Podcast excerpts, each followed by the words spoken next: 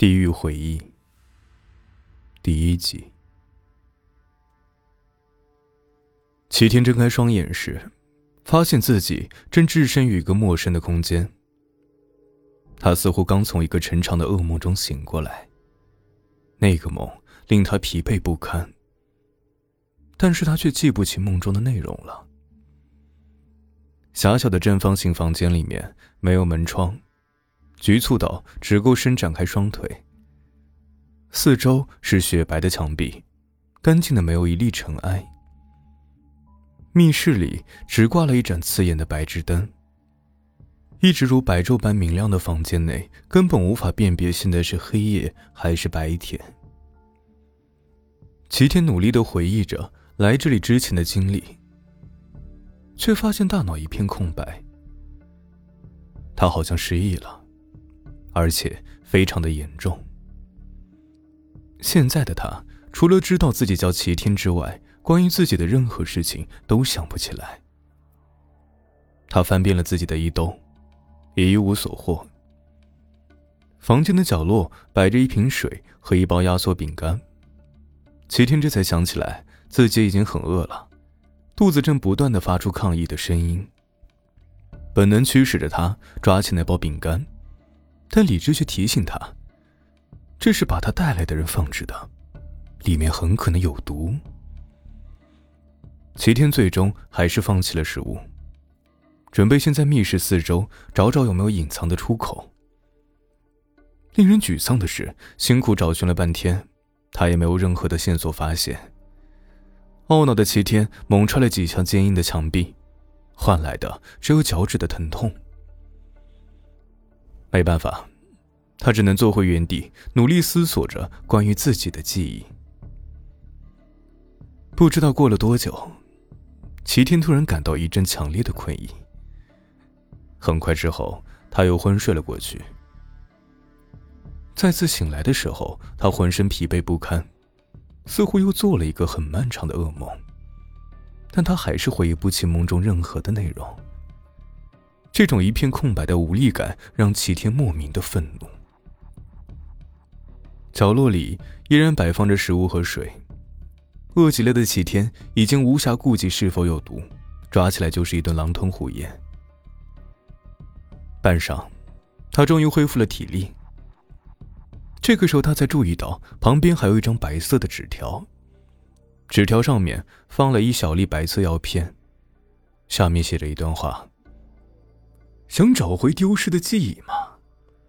睡觉前把药吃下去，你就能在梦里体验到曾经的记忆。齐天盯着药片犹豫了半天，不知道该如何选择。又度过了无法计量的漫长时光，齐天再次感到了困意。虽然没有表，但体内的生物钟。依然还是能够提供一些时间的概念。齐天的目光再一次指向了那粒药片。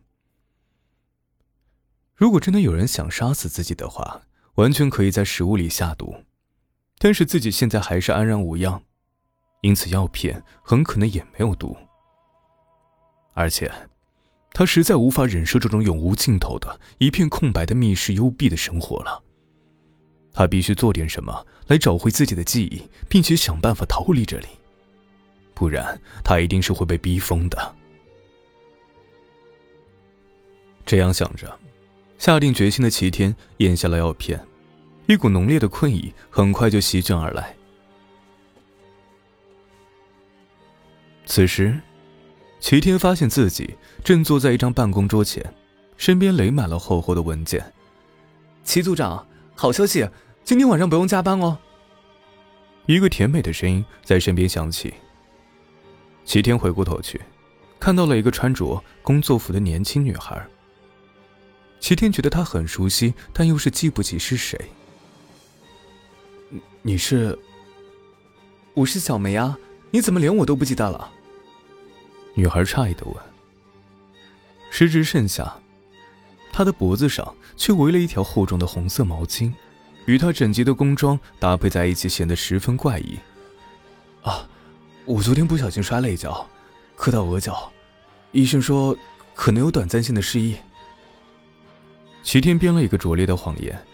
啊，那以后要小心啊。女孩关切的说：“我是你的助手小梅，咱们经常搭配呢。”啊，是这样啊。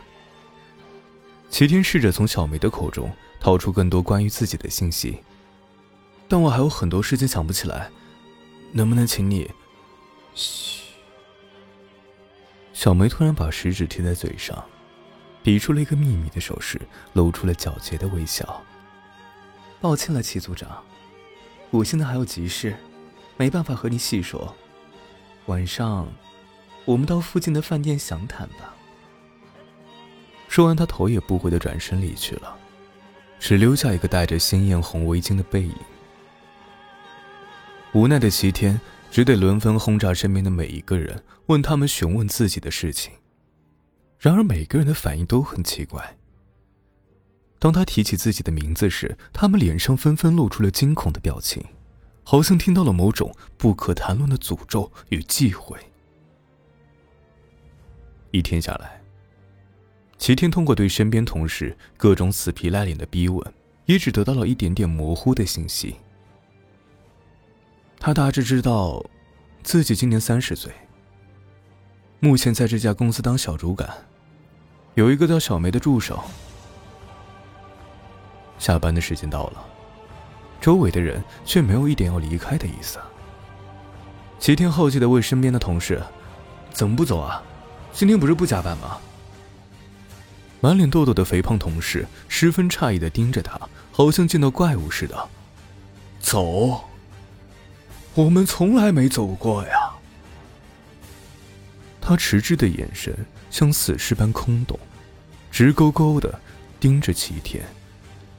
别开玩笑了，就算是加班拼业绩，也不用这么。齐天还没说完，突然发现胖同事的瞳孔开始急速的缩小。脑袋也像木偶般僵硬的转到右侧，那个角度绝对不是正常人能达到的。他的脸部也痛苦的扭曲起来，皮肤逐渐变成了诡异的青紫色，嘴唇像滴血般红的触目惊心。天哪！他该不是有什么怪病，恰好在这个时候发作了吧？齐天一把抓住公文包，想赶紧离开这个诡异的地方。就在这个时候，他隐约闻到了一股刺鼻的焦糊味。我，我看不见了。只剩眼白的胖同事伸出手在空气中胡乱的抓着，差一点碰到一旁的齐天。怪味越来越浓烈，那是着火后器物烧焦的味道，还伴随着呛鼻的黑烟。难道是大厦里面失火了？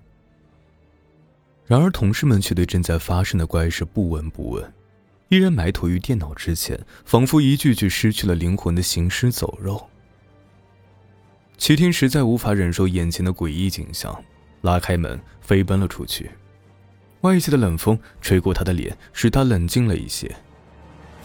这时，他才猛然意识到，刚才胖同事的诡异模样和一氧化碳中毒而死的尸体的体表症状一模一样。那一刻，彻骨的寒意和恐惧再次涌了上来。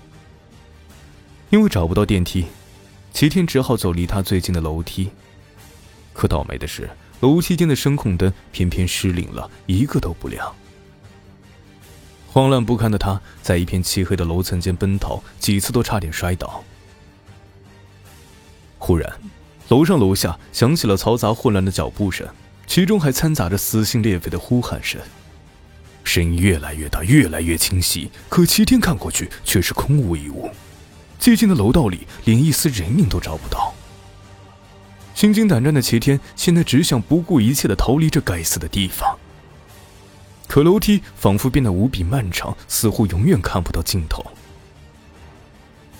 不知道跑了多久，精疲力竭的他终于看到了出口。他像是死里逃生的人一样扑了过去。出口旁边的路灯下，正站着一个戴红色围巾的女人。红黄的路灯把她的背影拉成一道长长的斜线。那个人正是小梅。齐天这才想起自己这一整天都没在公司里见过她。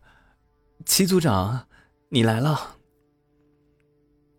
小梅转过身来，灯光映衬下的脸苍白僵硬，配上那夸张的口红和腮红，像极了丧葬用的纸人，又像是入殓师新化的妆容。这与白天温婉美丽的她判若两人。我一直在等你。啊，久等了。